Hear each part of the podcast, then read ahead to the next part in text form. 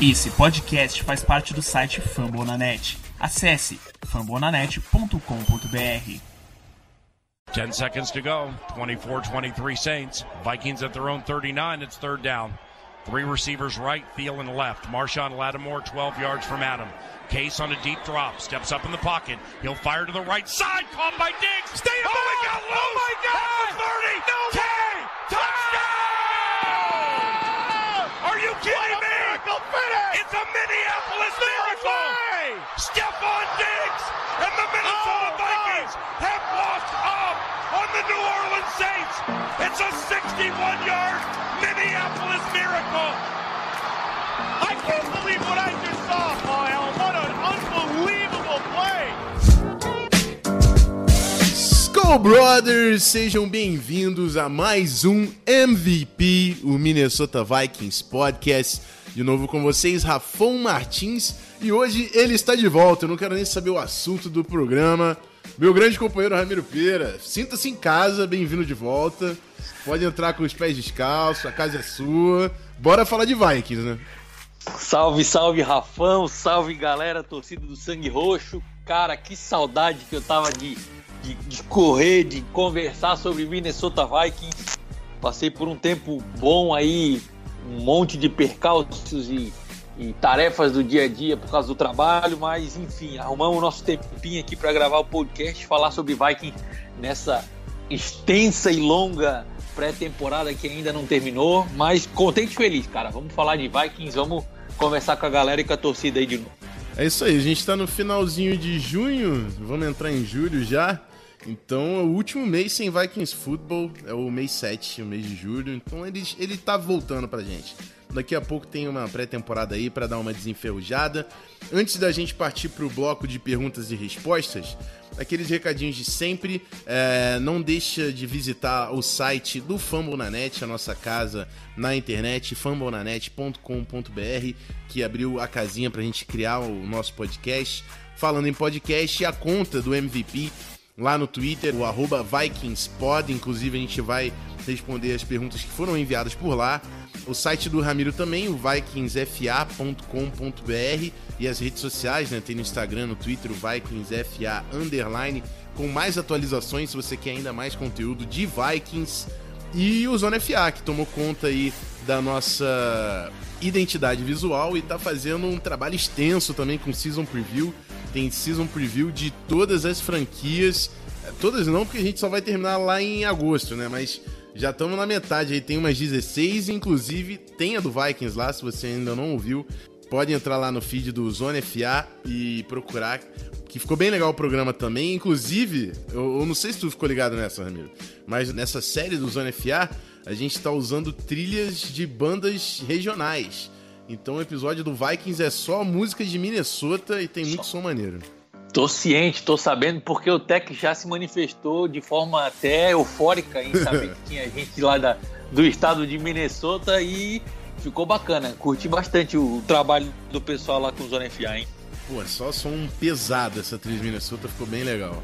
Mas é isso, chega de enrolar, né? Bora pro primeiro bloco, bora trocar uma ideia com a torcida. Welcome to my house. It's my house.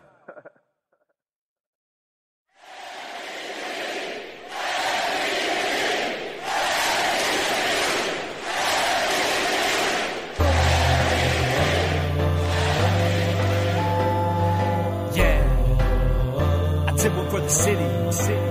Let's go!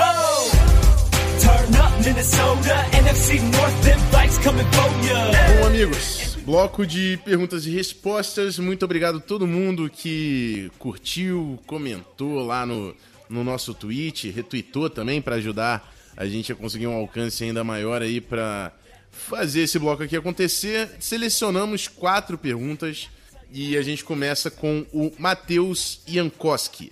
Eu fiquei muito empolgado com a escolha do Drew Samia no draft. Visto que o Vikings possui um histórico de bons jogadores vindo do meio para o final do draft, vocês acham que algum deles pode pintar no time titular nessa temporada? E ele ainda acrescenta que ele também se empolga com o Armon Watts, o defensive tackle de Arkansas.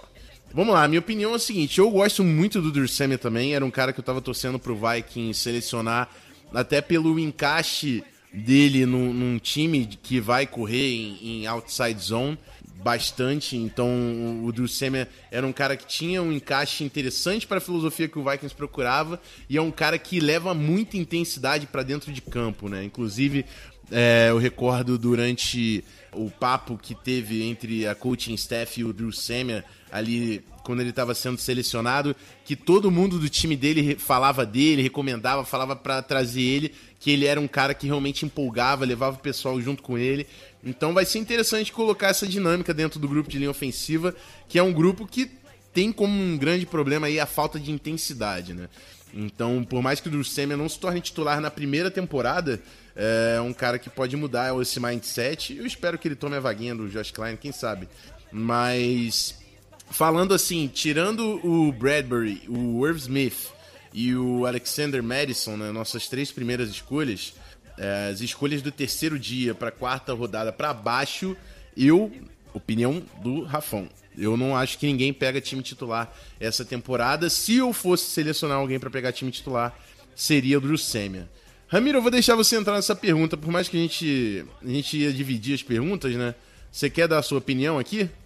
Olha, Rafão, se for considerar special teams como time titular, talvez, assim, quem sabe existe a possibilidade o nosso wide receiver Dylan Mitchell. Ele tem participado aí, participou no, do Rookie Camp lá com um time de especialistas. Já, óbvio, é muito, muito cedo ainda para falar sobre hype o cara é bom, o cara não é bom. Mas talvez ele, como retornador de kickoff, o retornador de punt, já que o Marco Shells foi embora, Talvez ele dê uma mordida aí num time titular de, de especialistas para a temporada. Mas é muito cedo ainda para falar sobre isso. Bom, é isso aí. Bora direto para a segunda pergunta. O Padrinhos FA mandou o seguinte: A gente tem falado muito sobre o ataque nesses últimos tempos, mas estou curioso sobre a defesa. Vocês acham que o nosso sempre forte front seven vem forte o suficiente para incomodar os quarterbacks?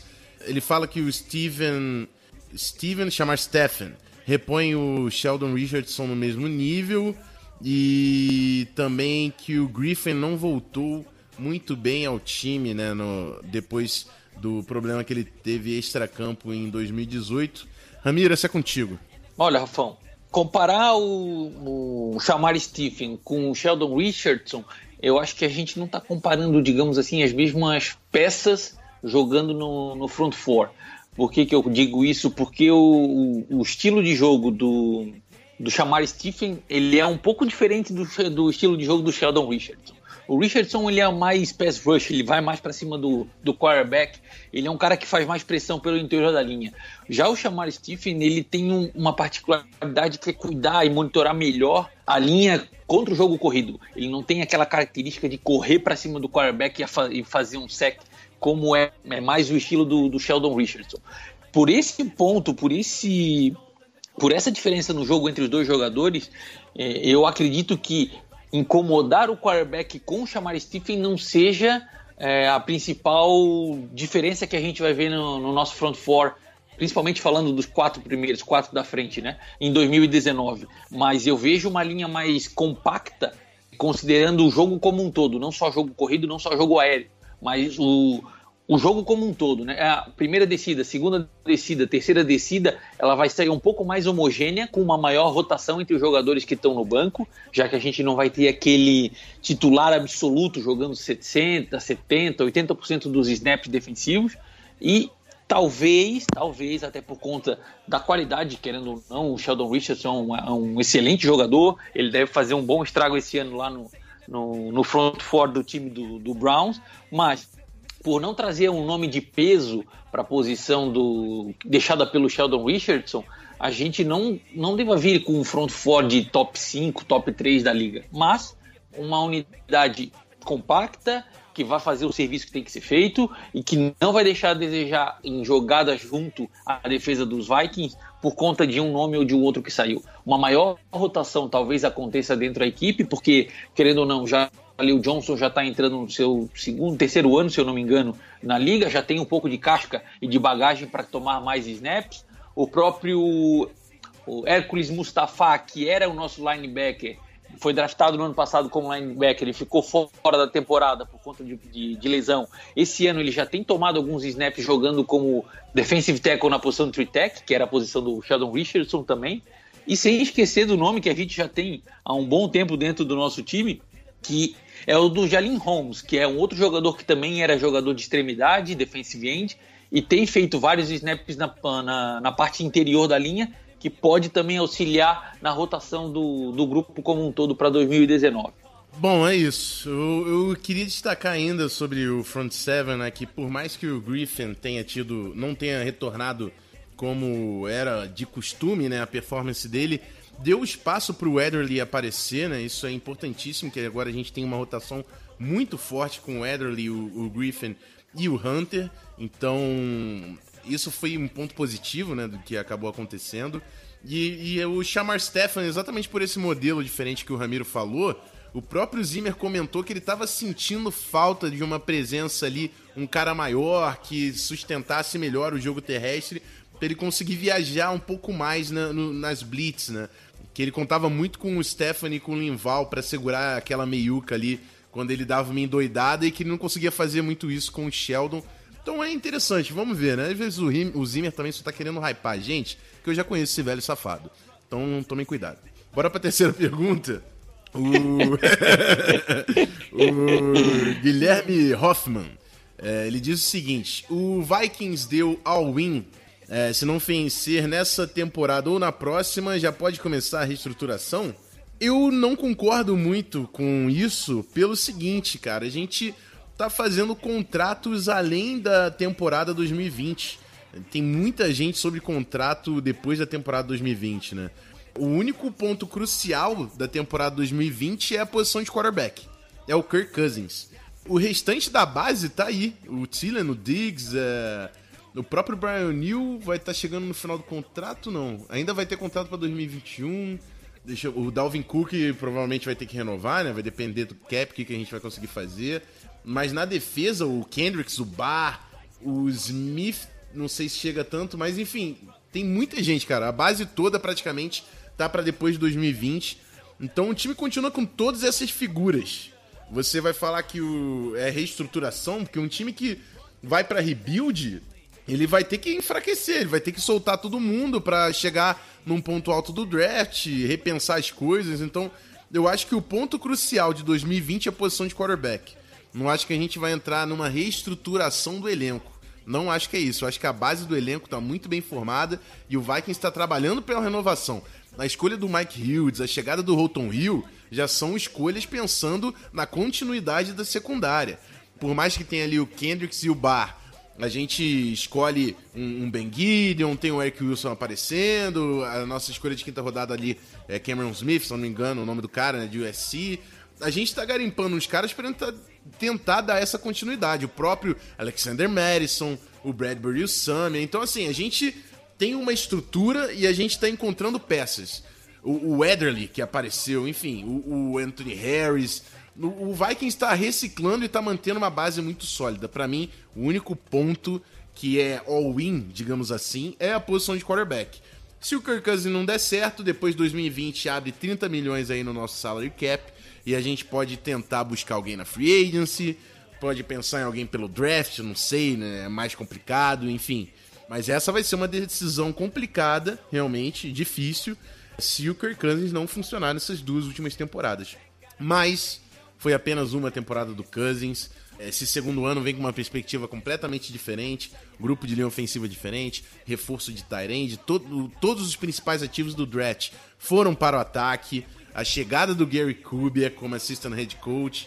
Então, é uma perspectiva diferente. Vamos tentar ver como é que o Cousins vai responder nesse cenário e tem 2019, 2020 para provar que ele é o franchise quarterback do Minnesota Vikings. Última pergunta, Ramiro, eu mando para você a do arroba P underline Marques B. Acho que é Pedro Marques o nome do rapaz. Ele pergunta como funciona o contrato dos jogadores selecionados no draft. Manda bala. Olha, Pedro Marques, estamos supondo que seja Pedro Marques. Olha, P Marques B. Como funcionam os contratos de draft na NFL? É, é o seguinte, cara, a posição que o jogador ele é escolhida no, no, no, primeiro round do draft, ela vai determinar o contrato máximo que acontece para os calouros entrando no ano da liga profissional da NFL. Isso, ele é. Como é que se chega nesses valores máximos? Ou como é que se determinam os valores do, dos calouros para o ano que vai acontecer? É uma base, é uma mescla entre um percentual do salary cap que está sendo designado para o ano nesse caso de 2019, o salary cap, que é o teto salarial para um time em sua folha de 53 jogadores, é, o que, que, o time pode atingir como máximo. O salary cap desse ano é 188 milhões e soma-se além desse máximo de salary cap um, uma, um, como é que eu posso dizer, um pool compensatório de todos os novos calores que estão entrando na liga. E para esse ano, esse pool compensatório ficou em 1 bilhão e 300 milhões de dólares. Vamos tentar clarear um pouco as informações e as ideias. Todos os novos jogadores que estão entrando na NFL esse ano, eles têm valores pré-determinados antes mesmo de começar a liga, pela posição que eles vão ser escolhidos no draft e pela posição que eles vão desempenhar frente ao time que jogam.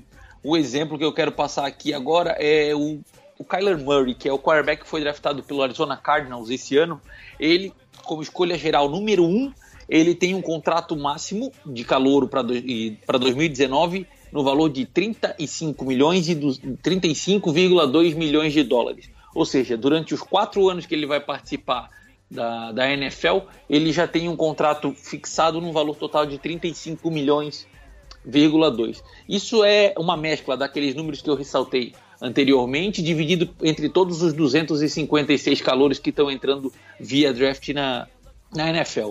Só para uma base, uma ideia assim, os jogadores de primeira rodada, eles têm uns salários um pouco maiores, se eu não me engano é 6 ou 7% maior do que os jogadores de segunda rodada, depois do que os jogadores de terceira rodada e assim sucessivamente. É importante salientar que os jogadores que são escolhidos em primeira rodada de draft, eles têm todo o seu contrato garantido, ou seja, um time não pode se desfazer do jogador antes dos quatro anos, sem que ele pague todo o custo de contrato é, que foi dado ao jogador. É, se, por exemplo, a gente está lidando aqui com o Lacon Treadwell, que está entrando no seu quarto ano de contrato junto com os Vikings, se o time opta por não deixá-lo no time em 2019 e dispensa o jogador da, das atividades para esse ano, é, esse valor que, que foi acordado no contrato dele de, de calouro, quando ele entrou aqui na, na NFL em 2016, se eu não me engano, 2015, 2016, para 2019, que é o último ano de contrato dele, ele receberia 3,2, 3,5 milhões. O time pode abrir mão do serviço do jogador, porém esse custo de 3,5 milhões que está atrelado ao contrato de calouro dele cai sobre cai como penalidade sobre o salary cap dele, já que foi jogador de primeira escolha. E, além do contrato garantido como jogador de primeira escolha, todos os jogadores escolhidos nas 32 primeiras posições, que é o primeiro dia de escolhas do draft, eles têm uma opção de quinto ano de contrato estendível por um valor, digamos assim, mais amigável do que o de mercado.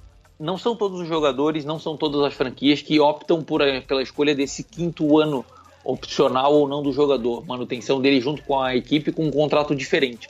Mas pela prerrogativa de contratos e pelo acordo que foi feito entre a NFL e os jogadores que saem do college para entrar no, na liga, eles também estão suscetíveis a essa quinta esse quinto adendo ano nos seus contratos por conta dessa convenção, dessa coletiva que eles fizeram nos acordos de calor. Isso tudo porque, Pedro, é, é, até 2010 os jogadores eles assinavam os contratos de calor junto às franquias da NFL de acordo com aquilo que o time oferecia. Um exemplo que, que foi o último a acontecer nesse modelo antigo de, de contratos de calouros foi o do quarterback que já foi dos Vikings, o Sam Bradford. Naquele ano de 2010, ele foi a primeira escolha geral, recebeu um contrato do St. Louis Rams na época, não era Los Angeles ainda, com um valor de 78 milhões de dólares para seis anos de contrato aconteciam vários problemas do tipo jogadores que não eram provados na NFL recebendo contratos altíssimos para que o time pudesse mantê-lo dentro da equipe, mesmo sendo um calouro, e acabava acontecendo problemas do maldito, digamos assim, bust, onde o cara ganhava muito dinheiro e não jogava nada e acabava enfraquecendo e penalizando de uma forma negativa as equipes da NFL. Com a visão desse tipo de problema acontecendo e podendo dominar de uma forma negativa as franquias da NFL que estivessem investindo em novos jogadores para remontar, para fazer o tal do rebuild em seus times, eles criaram esse novo acordo a partir de 2011 e por conta disso, antes mesmo de iniciar qualquer temporada, o contrato dos calouros ele já tem valores pré-definidos, basear o salary cap mais o pool compensatório dos 256 novos jogadores. Eu acho que ficou um pouco difícil de interpretar, mas todos os jogadores já têm um padrão para ser recebido do seu salário, para que a NFL consiga, digamos assim, manter um valor sadio para um jogador novo que está eh, começando na liga e para que as equipes de NFL não se sintam ou não sejam penalizadas por possíveis jogadores que tenham alto salário e não façam ou não correspondam com o trabalho de acordo com a escolha que foi feita no draft por ele. Bom, é isso aí, né? Então, para resumir, uma coisa importante é: a primeira rodada é garantida, então é bom você acertar. O resto você consegue se livrar dessa dor de cabeça depois sem prejudicar o cap. Só um adicional, já que falamos tanto de salary cap, curiosidades e tudo mais. A nossa primeira escolha que é o Garrett Bradbury, o center, para reforçar a nossa linha ofensiva, tem um contrato de, 13, de 12,9 milhões junto à equipe dos Vikings para os próximos quatro anos e deve ter a possibilidade de quinto ano de contrato, caso a equipe dos Vikings queira continuar com seus serviços em 2022, 2023. É isso aí. Então, falando nele, né? Bora para o segundo bloco analisar o grupo de linha ofensiva de 2019. Segura aí depois do vinheta.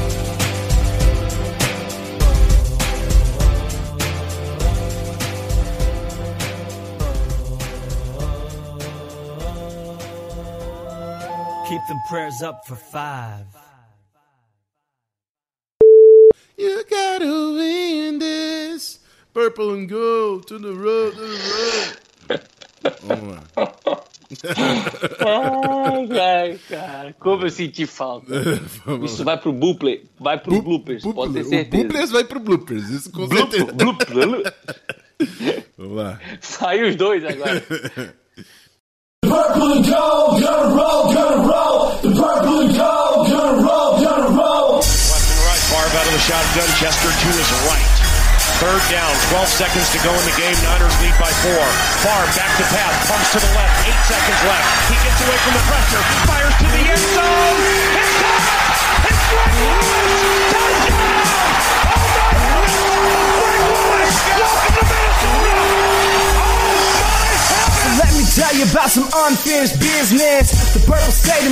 É isso, rapaziada. É o bloco que tava todo mundo esperando. Hora de falar de linha ofensiva no Minnesota Vikings. Primeira coisa, a gente vai estabelecer aqui as mudanças do grupo, né? Saídas e chegadas. Começando com quem foi, quem foi embora. Dos mais importantes aí, os principais, o Mike Rammers, que assinou com o New York Giants, deve ser o right tackle titular lá do Giants. O Tom Compton, que ninguém vai fazer menor, não fez menor questão de continuar, né? Foi pro Jets. Parabéns, Jets. Boa sorte com o cara. E o Nick Easton, que é um cara que muita gente estava querendo ver é, em Minnesota ainda nesse ano. Acabou assinando com o New Orleans Saints, que também draftou o Eric McCoy né, na, na, no draft. Então vai ser interessante ver como é que vai ser esse interior de linha aí com o Easton lá em New Orleans. Chegadas importantes aqui no nosso grupo o Oli Udo chegou pelo draft no terceiro dia. É, de offensive tackle, foi basicamente isso. De jogador de interior de linha ofensiva, tivemos a contratação do Josh Klein, que recebe acho que 5 milhões por ano, não sei de cabeça exatamente, mas é um valor próximo a isso. O John Kinoy foi undrafted free agent. O Dakota Dozier veio do Jets por um valor baixo e sem nenhuma grana garantida, então não é nenhuma garantia que ele faz o roster da temporada regular. E no draft, duas aí, opções novas para o Vikings para o interior da linha ofensiva: o Garrett Bradbury, nossa escolha de primeira rodada, e o Drew Samia, escolha de quarta rodada do draft, que depois de um trade-up né, do Vikings, então um cara que certamente a, a nossa front office estava de olho E é isso, vamos então grupo, passar, separar por dois grupos pra gente começar a falar. E eu sei que o pessoal quer saber do interior, que foi o maior problema, e até por isso eu começo pelos offensive tackles, que acho que vai ser um pouquinho mais rápido. Hoje o nosso grupo de offensive tackles consiste em Riley Reef e Brian O'Neill, nossos tackles titulares, né? Riley Reef na esquerda e o Brian O'Neill na direita. Rashad Hill, que é o nosso swing tackle, se algum titular se lesiona, é o Rashad Hill que entra no lugar deles. O Aviante Collins, que foi um projeto aí da staff, continua sendo, né? Um cara que é, foi muito bem atleticamente no combine, até certo ponto demonstrou um certo potencial ali na pré-temporada, então é um cara que o Vikings mantém no seu grupo, no seu roster, não deve nem ficar de practice squad, né? É um cara que fica no, no roster final, se lesionou na temporada passada. O Storm Norton, que também já é de casa, mas normalmente fica no practice squad. E o Oli Udo, que eu destaquei, chegou pelo draft, um jogador muito, muito cru, mas que tem um certo potencial atlético. Vamos tentar ver aí qual, qual vai ser esse desenvolvimento. Aí se o Oliudo realmente consegue ficar com o Vikings, que seja no, no practice squad nesse ano. Bom, a gente teve muito poucas mudanças aqui, né, Ramiro? O, o Riley Reef é um capitão de ataque, é o nosso left tackle. Eu sei que tem gente que não gosta muito do Riley Reef, mas se você pega o cenário da NFL, ele não é um, um left tackle ruim, né? Não vou falar que ele é um melhor left tackle. Eu não sei nem se eu colocaria minha mão no fogo para falar que ele é top 10 na liga. Mas ele é acima da média, assim. Se tivesse que pegar 16 left tackles na NFL, o Riley Reef para mim estaria nesse grupo. E é uma garantia pela experiência, por ser é, capitão de ataque, por ter uma voz. Então é, é um cara que tem uma presença forte nesse grupo. E o Brian O'Neill, que foi a grande surpresa do ano passado, né? Ninguém esperava tanto assim o desenvolvimento, um cara que chegou até precisando ganhar peso para jogar em nível profissional. Depois da lesão do Rashad Hill, ele assumiu essa vaga de right tackle e não perdeu mais. Entra no segundo ano, a gente espera um desenvolvimento ainda maior do Brian O'Neill para quem sabe subir é, ainda mais o nível da nossa linha ofensiva. Qual foi a sua impressão aqui, Ramiro? Você acha que a gente tinha que ter dado uma atenção maior? Ou com, com esses três peças aí, o Reef, o O'Neill e o Hill, já tem uma certa garantia para os offensive tackles aí na, em 2019? Olha, Rafão, honestamente falando, cara, comparado a 2018, ah, o grupo de offensive tackles ele vai se manter o mesmo e eu acredito que por si só ele deva ter desempenho igual ou melhor para 2019. Lógico, Brian O'Neill foi uma grata surpresa. É, ninguém esperava que ele fosse entrar como titular e render tão bem, digamos assim, na medida do possível, como rendeu. E o Riley Reef, eu acho que ele carrega uma cruz que não é só dele pela temporada de 2018. A gente viu a, a desenvoltura do jogador em 2017 na equipe dos Vikings com o Nick Easton como left guard e ele trabalhou muito melhor do que trabalhando com o Tom Compton como left guard no ano passado. E é aí tá o grande problema. É, o fato de não ter um jogador ao seu lado, aonde ele pudesse fechar o olho, confiar e, aquele entrosamento de, de linha ofensiva que é necessário para que o conjunto como um todo funcione bem, ele acabou tendo que pagar o pato como um abaixo da média left tackle por conta dessa deficiência que ele tinha no, do jogador do lado dele. Mas, se olhando em jogadores como segundo time, como banco, talvez o Vikings poderia ter feito algo um pouquinho mais óbvio, Ramiro. Porra, tu tá querendo tudo, tu tá querendo resolver a linha como um todo, tu tá querendo center, guard e tackle tudo no mesmo na mesma free agent. A gente entende, a gente sabe que não é simples, não está sobrando jogador de talento, principalmente no grupo de linha ofensiva, tem sido bem concorrido. É, é um problema achar jogadores que possam surtir efeito e, e trabalhar de forma compensatória, digamos assim, né? satisfatória na, no grupo de linha ofensiva. Para titulares, a equipe dos Vikings está ok.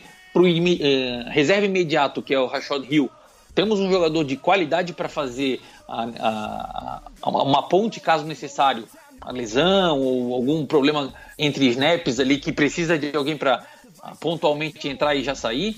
Mas além desses três jogadores, o restante que a gente tem no nosso elenco são jogadores que a gente tem que levantar a mão para cima e, e, rezar o máximo possível para não precisar deles, porque senão a gente vai estar tá com mais lençóis. Óbvio, tempo ao tempo, vamos melhorar o interior da linha, que era o, o grande principal problema da, da, equipe dos Vikings em 2018. Demos um foco, começamos a fazer essa melhora por parte do interior, mas a equipe dos tackles, tanto na, na direita quanto na esquerda, começa a ser um ponto a ser levantado e, e contínuo de melhora para 2020, para que a gente continue, digamos assim, com um nível aceitável de jogadores nessas posições. Bom, é isso. Eu também estou bem confortável aí com o Riff e o Neil de titular. E o pessoal sabe que eu gosto do Rashad Hill, né? Por mais que ele tenha tido uma temporada aí abaixo da média, uma pós-temporada abaixo da média em 2017, e na temporada passada ele acabou perdendo a posição pro Brian O'Neill. É um cara mais novo, então tô ansioso para ver o crescimento aí do Brian O'Neill, principalmente agora com o técnico novo de linha ofensiva, o Rick Dennison, que já foi coordenador ofensivo na NFL. Ele era coordenador ofensivo do, do Bills ou do Jets, não lembro agora de cabeça, mas ele estava como coordenador ofensivo, ele é o nosso running game coordinator e eu quero ver é, esses dois caras aí, nossos dois titulares, avançando, melhorando com, com essa troca aí da staff. Bom, vamos falar de interior de linha ofensiva, que aí sim nós temos muitas mudanças, principalmente porque dois guardas titulares foram embora, Tom Compton e Mike Rammers. Tudo bem que a gente pediu pro Tom Compton ir embora desde a semana 1 da temporada passada, mas beleza, demorou uma temporada, foi embora. Agora a gente tem que substituir o cara. E pelo que a gente viu no, no training camp, no minicamp, no, nesse início de ano, é, o, os stats ainda vão acontecer. Isso é muito importante falar. Não tem nada definido, os caras nem colocaram um pé de direito ainda para treinar. Então, ainda vamos entender como é que vão ser esses testes. Podem acontecer novos testes, mas ao que o, os treinos indicam até agora, nós teremos a seguinte trinca no primeiro time. Pat Alflin de left guard, Garrett Bradbury de center e o Josh Klein de right guard. Por que eu acho que não teremos tantas mudanças assim? Porque o Kirk Cousins mesmo falou como era bom já ter o seu center dando snaps logo no início do programa da off-season e que ano passado teve o problema, o Pat Alflin estava lesionado, ele trabalhou com o Cornelius Erison, ele trabalhou com o Brad Jones, que chegou depois, e depois ele mudou para o Pat Alflin quando ele ficou saudável. Então, assim, se isso é um, um, fator que incomodou o quarterback, eu tenho certeza que a nossa staff ofensiva vai tentar mitigar esse fato, diminuir ao máximo esse problema. Então, Garrett Berry está como center e se ele não comprometer, acredito que ele fica como center. Left guard Pat Alfland já jogou nessa posição em Ohio State, espero que se dê bem ali. É um cara físico, todo mundo gosta do Alfland, né? Espero inclusive que ele consiga ter um, um crescimento. Foi uma temporada abaixo da média em 2018. Do lado do Riley Reef, nosso capitão, e o Bradbury, que é o cara de primeira rodada que a gente está botando é, muita esperança, o Alfland consiga realmente voltar a um nível de performance bom que ele conseguiu ter em 2017. No lado direito, o veterano Josh Klein. E ali certamente tem a competição presente do Drew Samia, que é um cara que o Vikings investiu, fez um trade-up. Então, certamente é uma sombra pro Klein. E o próprio Denis Idora, que já tá há muito tempo no time, né? Por mais que é um cara que, se fosse para render, eu acho que a essa altura já teria rendido. Mas enfim, além dessa trinca titular, a gente tem no segundo time Brett Jones, Drew Samia e Denis Idora é interessante a gente pensar que um, uma trinca dessa no início do ano passado a gente podia pensar até como time titular, né? Hoje é o nosso time reserva, graças ao Jim. E no terceiro time, Cornelius Erison, Dakota Dozier e John Kinoy.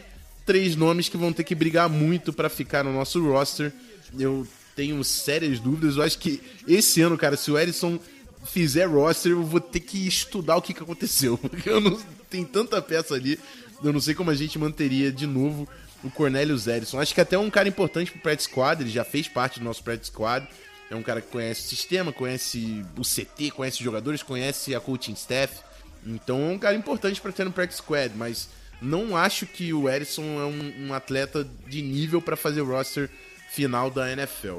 Muitas peças, Ramiro. Aqui a gente teve mudança pra caramba e eu queria a sua impressão, cara. Queria saber o que você achou dessas movimentações.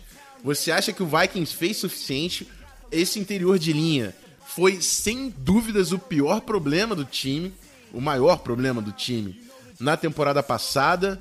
Como você viu aí as atitudes do Vikings e você e queria saber se você está confortável com, com esse grupo entrando em 2019.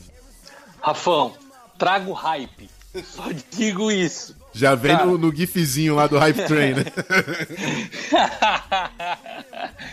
Cara, ao contrário do que eu falei do grupo de, de tackles, onde a equipe dos Vikings praticamente não se mexeu para a temporada de 2019, até porque, dadas as proporções e entendendo que a, o mercado de- da posição não era aquecido, não tinham bons jogadores, não tinha muito que poderia ser feito na intertemporada 2019, no interior da linha eu já fico extremamente feliz, satisfeito e não vou dizer confortável, mas eu digo esperançoso, pensando só em coisas boas. O Rafão já mencionou aqui o nome do, do- dos jogadores que devem fazer o nosso, o nosso roster, o nosso elenco. Tirando ali o, o Cornelius Ederson, o Dakota Dozier e o John Knoy, os outros seis nomes eu não vou dizer que eu fico confortável em botar o Brett Jones como center titular, o Drew Samia no primeiro ano como Rook, já entrando como right guard titular, só por, digamos assim, por ter sido escolha de draft. Mas os seis nomes que aparecem como interior de linha ofensiva da equipe de Minnesota Vikings é, é um- são nomes que formam um grupo, digamos assim, não um top 5, top 10, mas um, um grupo que a gente já vai sair da parte de baixo da linha ofensiva, de, da parte de baixo de, de qualidade ofensiva, para uma parte de cima, top 16 da NFL. O nome do, do Garrett Bradbury, só para o pessoal mais ou menos entender, ele é o nome de um jogador, de um prospecto saindo do college, que ele tem características e estatísticas muito melhores do que o Pat Alflin quando saiu em 2017, que veio a ser o nosso center titular na, naquela temporada. Então ele já vem, digamos assim, com um nível acima do esperado para a posição de center do que a gente já teve em 2017, que foi bom, que foi satisfatório com o Pat Alflin. A saída do Tom Compton de left guard para a entrada do Pat Alflin, que é o que a gente tem visto, que está se desenhando como titular na posição, ela já por si só já melhora não só a posição de left guard, mas também o desempenho do Riley Reef e o desempenho do Garrett Bradbury. Porque a gente não fica com ilhas, digamos assim, de jogadores numa linha ofensiva sem que tenha um jogador do seu lado ajudando e trabalhando em conjunto. A gente podia dizer que os nossos guards na temporada passada foram âncoras e não jogadores que traziam sinergia e química para a linha. Então, colocando um jogador que por si só já tende a ser melhor do que o jogador do ano passado, ele deve fazer o lado esquerdo da nossa linha trabalhar de uma forma melhor. O Josh Klein, até digamos assim, por um pouco de receio do que poderia acontecer no draft, foi um jogador, digamos, vamos garantir pelo menos alguma peça para a gente trabalhar na posição de right guard, já que o Mike Remmers foi sa saiu, foi embora para o New York Giants. A, a, equipe dos Vikings precisava colocar um alguém antes de saber o que, que iria acontecer no draft. Então, não foi na primeira onda, se eu não me engano, foi na segunda onda de free agent. O time garantiu um contrato de três anos, 15 milhões para o jogador, para que desse é, lastro e mobilidade suficiente da equipe trabalhar com aquela melhor peça que pudesse sobrar para compor elenco da linha ofensiva e não ter que apressar as escolhas do draft de 2019 com jogadores de linha ofensiva que às vezes não nem encaixariam na, no esquema tático que o time está desenhando. Josh Klein, ele chega com contrato alto, mas ele não chega como dono absoluto da posição. O Rafão mesmo já mencionou que pelo mindset, pelo jeito de, de jogar do Drew Samia, ele vai ter que trabalhar duro, pesado, para que ele fique com a posição de titular, porque o Drew Samia ele tá ali, talvez não tão bem preparado para jogar na NFL, com habilidades e tudo mais, mas a energia que ele impõe no jogo dele pode ser um fator diferencial e preponderante entre quem vai ser o titular ou não. E aí, novamente, volto a dizer: no ano passado a gente tinha uma briga para ver quem era o menos pior na liga.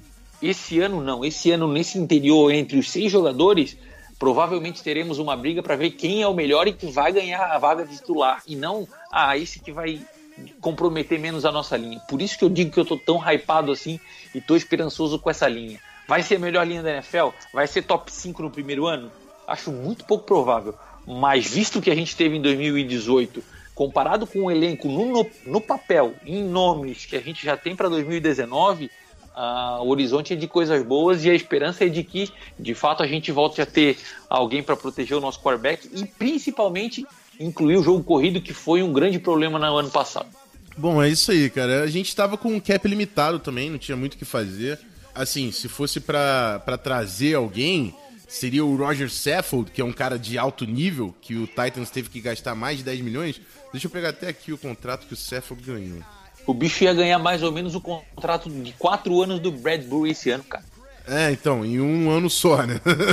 em um ano só, exato. Então, assim, a gente tem, tinha o cap limitado, o, o, Vikings fez questão de renovar com as peças importantes da defesa, renovou com o Bar, a gente já tinha renovado com o Kendricks, com o Hunter, enfim, a gente não quis perder esses caras.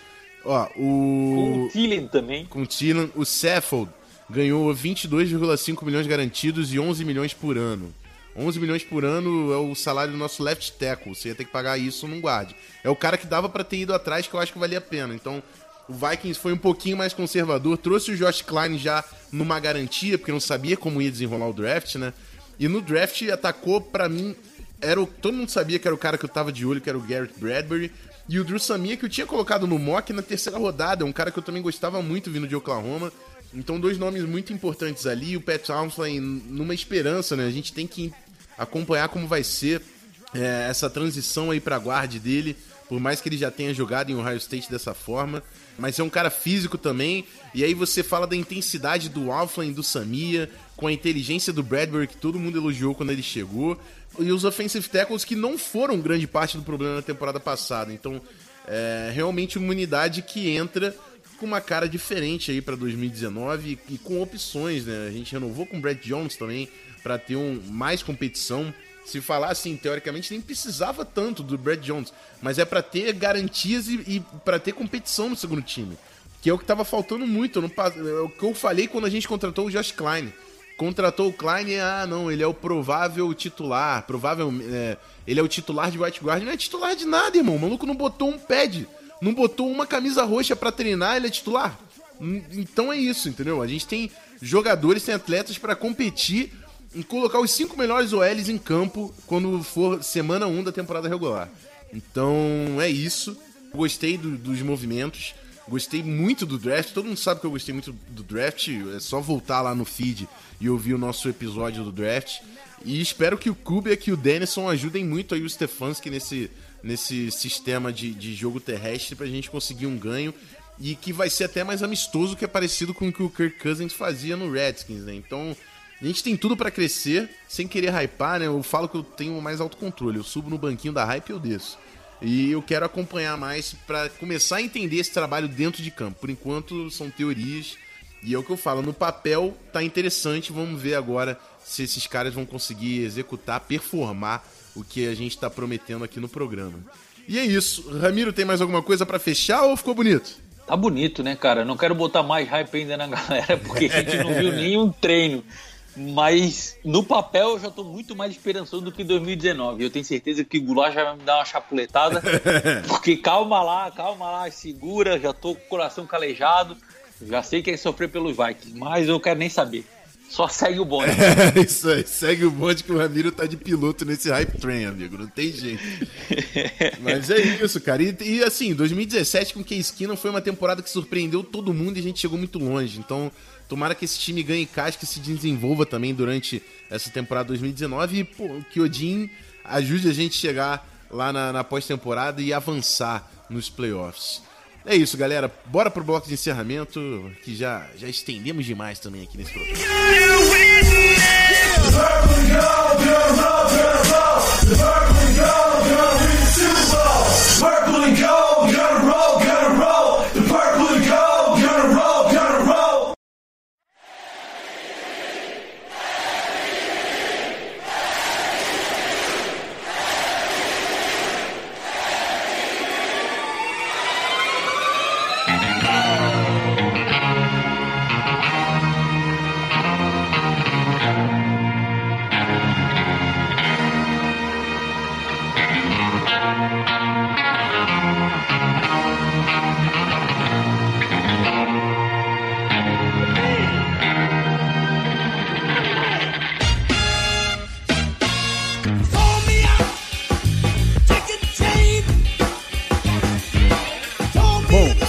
Fazendo as considerações finais, agradecer o pessoal que ficou ligado até o finalzinho do programa. Deixa eu ver como é que a gente tá aqui de gravação. Vai dar uns 45, 50 minutos. O pessoal tava com saudade de um programa um pouco maior. Acho que deu para atender, né? Manda lá pra gente se tá bom ou se a gente tem que falar mais no Twitter, VikingsFA Underline e no, no Vikings Pod. Agradecer mais uma vez a presença do Ramiro. Um prazer, como sempre, dividir essa mesa virtual com você, amigo. Deixa aí suas palavras pra torcida também, que tava com saudade, tenho certeza. Olha, Rafão, eu que tenho que agradecer mais uma vez por poder participar do nosso podcast. Cara, tô devendo ir bastante para nossa torcida, tá bem complicado o meu dia a dia, até falei no começo do programa que eu tô trabalhando mais do que o normal, mas se Deus quiser logo logo as coisas vão se, se ajustar, vai voltar tudo à rotina de sempre, e aí eu dou uma agilizada, dou uma melhorada lá no nosso site, já coloco as informações da temporada de 2019, os próximos jogos que vão acontecer já em agosto começa a pré-temporada, como é que vai ficar o nosso calendário para setembro, outubro, novembro, dezembro, enfim. Para quem está ouvindo pela primeira vez o nosso podcast, ainda não conhece, não teve a possibilidade de acessar, Twitter e Instagram, VikingsFA Underline e o site que o Rafa já tinha mencionado lá no começo do programa também, www.vikingsfa.com.br. É isso, Rafão. Até daqui a pouco. Em breve, mais um novo podcast. Daqui a 15 dias, se eu não me engano, né? E se Deus quiser, logo, logo a gente volta a falar de Vikings futebol com bola em campo, cara. Um grande abraço a todos, obrigado e Skol Vikings! É isso aí. Espero que a gente tenha atendido as expectativas, que tenho certeza que a galera tá querendo muito ouvir esse episódio. Tomara que tenha ficado tudo bem explicadinho. Se não ficou, também tem perguntas e respostas nos próximos episódios. Então manda pra gente lá no Twitter, manda no, no WhatsApp, enfim. Acha a gente que a gente responde. É isso, amigos. Ficamos por aqui. Até a próxima. Próximo programa, linha defensiva. Defensive Tackles e Defensive Ends. Fica ligado que a gente vai passar pelo grupo inteiro até o começo da Preseason. E é isso. Aquele abraço, até a próxima. Skull Vikings! Fui!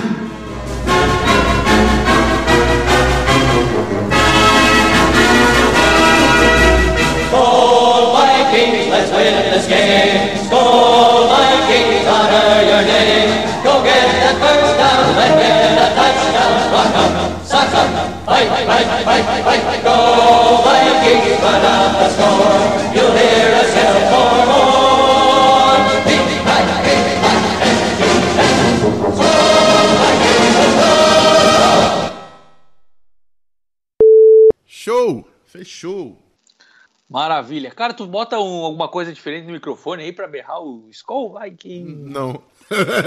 Não? Não. Pô, porque parece que tem um, um sei lá, algum, Não, mas o, distorção na voz. é, assim, o Cleverton dá um coloca no quando ele edita, eu acho.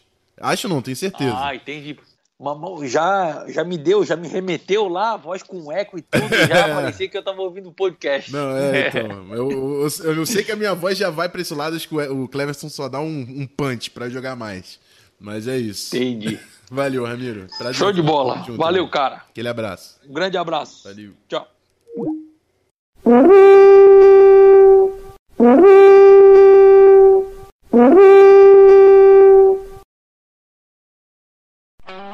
Esse podcast foi editado por Megasonic Podcasts.